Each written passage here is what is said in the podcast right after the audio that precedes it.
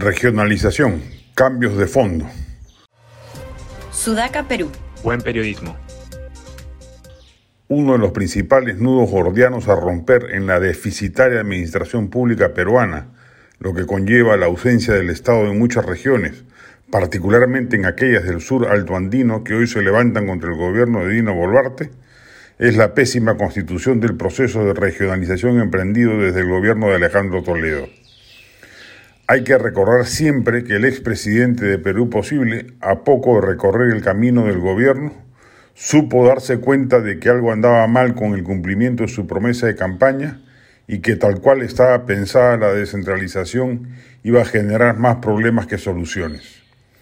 Consciente de ello y de las expectativas generadas, llamó al líder de la oposición, Alan García, a Palacio a pedirle apoyo político a la decisión de postergar el inicio del proceso, pidiéndole la reserva del caso.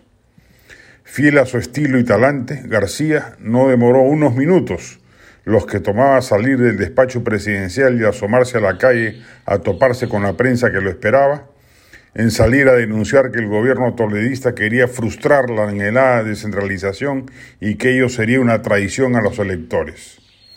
A Toledo no le quedó otra salida que continuar un proceso que él mismo sabía que iba a arrancar de mala forma. Hoy pagamos las consecuencias de una pésima decisión política.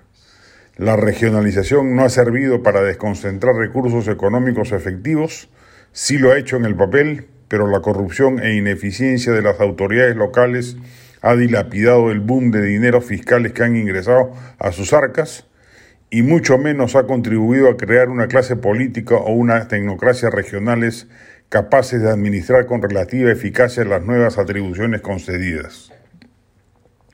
Gran parte de las quejas históricas contra el centralismo limeño o gran parte de las demandas reivindicativas legítimas de la población fuera de Lima, como las que hoy apreciamos, obedecen no a falta de recursos o a desatención presupuestal, sino a una desastrosa gestión signada además por una altísima corrupción.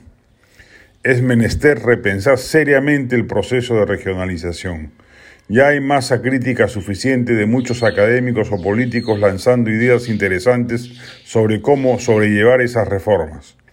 Sería interesante y propicio que el gobierno o el Congreso conformen una comisión de alto nivel encargada de ese proceso y que al cabo de un tiempo sensato arroje propuestas a ser discutidas y, si es posible, aprobadas legislativamente.